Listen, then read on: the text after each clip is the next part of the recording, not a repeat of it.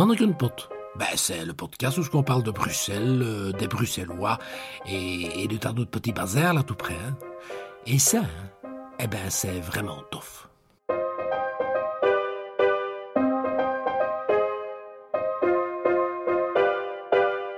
Bienvenue à l'écoute de Mannequin Pot, le podcast qui explore toutes les subtilités du langage bruxellois, ce qui n'est quand même pas rien.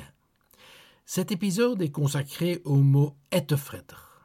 C'est un mot bruxellois qu'il importe de bien connaître car il désigne un personnage qu'il vaut mieux éviter à tout prix. Ettefretter. Littéralement, c'est le ronge-cœur, c'est le grincheux, le ronchon, le pisse-vinaigre. Chez lui, la mauvaise humeur est chronique. Le moindre incident devient une épouvantable catastrophe internationale. Bref, un ettefretter, on ne sait pas de chemin avec. Liliane Serhart. Ja, qui rouspète tout le temps, qui zijn een nette fretter. Qui a un mauvais caractère. Enfin, pas un mauvais caractère, mais qui, qui rouspète pour tout, quoi. Il est jamais content. Dat is een nette fretter. Je zijn een nette fretter. C'est ça, hein? Dans la maison de Lettefretter, l'ambiance est sinistre. C'est un endroit où on ne rit jamais. Quelle que soit la météo, toute la pluie tombe toujours sur lui. Que ce soit à Bruxelles ou ailleurs, un Nettefretter, on en connaît tous au moins un. Alain van Brussel. Ettefretter, ben je dirais euh, mon chef ou ma belle-mère. C'est un peu bien, bien résumé ce que tout ça veut dire. C'est quelqu'un qui ferait se battre deux pierres ensemble. C'est quelqu'un qui n'est jamais content. Des nuits van leven, même si tu vas lui donner la septième merveille du monde, il va dire que son jardin est encore. Euh, c'est un qui va dans un embouteillage où il n'y a pas d'embouteillage, il va dire que ça n'avance pas. C'est un pays qui, dans le tram, euh, va téléphoner pour dire qu'il sera en retard parce que le tram est, en retard. Euh, c'est quelqu'un qui est jamais content, donc c'est pas moi. Pour Lettefretter, la critique devient un art. La paille dans l'œil du voisin devient une poutre. Lettefretter pourra bien sûr sévir par la parole. On pourra alors le qualifier avec le mot voisin de Runcheler. Mais c'est par l'écrit que Lettefretter épanchera volontiers son aigreur. C'est le spécialiste de la lettre ou du mail de réclamation. C'est un grand contributeur de la rubrique du courrier des lecteurs. Et on ne peut malheureusement que constater qu'Internet est devenu le paradis des ettefretters. Bref, si on veut résumer, on pourra dire que l'ettefretter, il n'est content sur rien. Jean-Claude. Ettefretter. Pat, dat was dan een keer een ettefretter. Goh, kan je het de mauvaise humeur? Dan fritten zijn kas op. En dan fritten de kas op van heel de familie. Ah, sur jij het de content.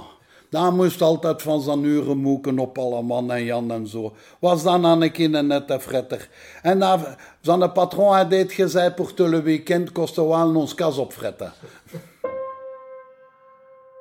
Dans une vision peut-être un petit peu idéalisée, certains vont même jusqu'à dire que l'ettefretter n'est pas vraiment un bruxellois.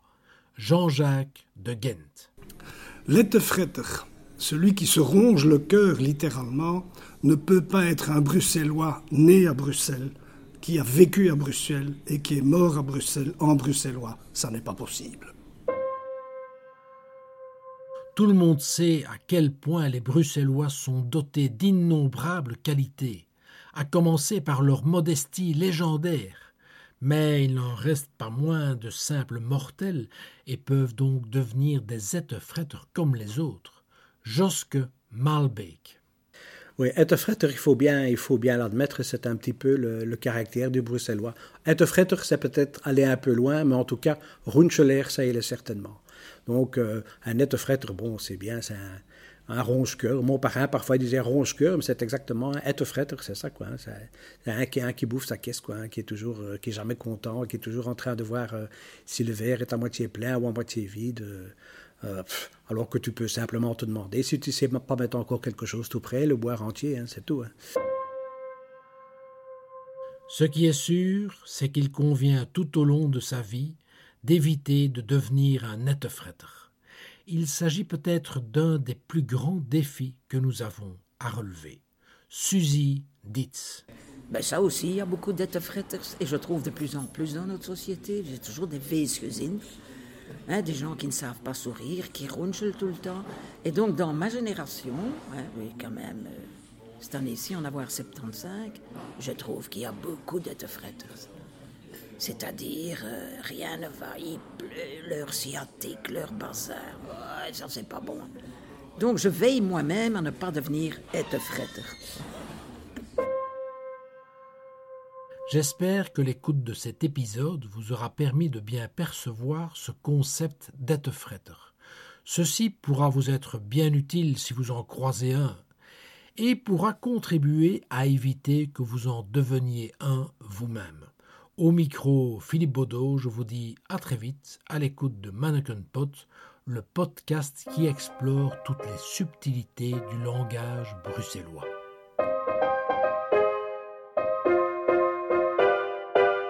Mannequin Pot. Ben, c'est le podcast où on parle de Bruxelles, euh, des Bruxellois et, de tas d'autres petits bazars là tout près. hein.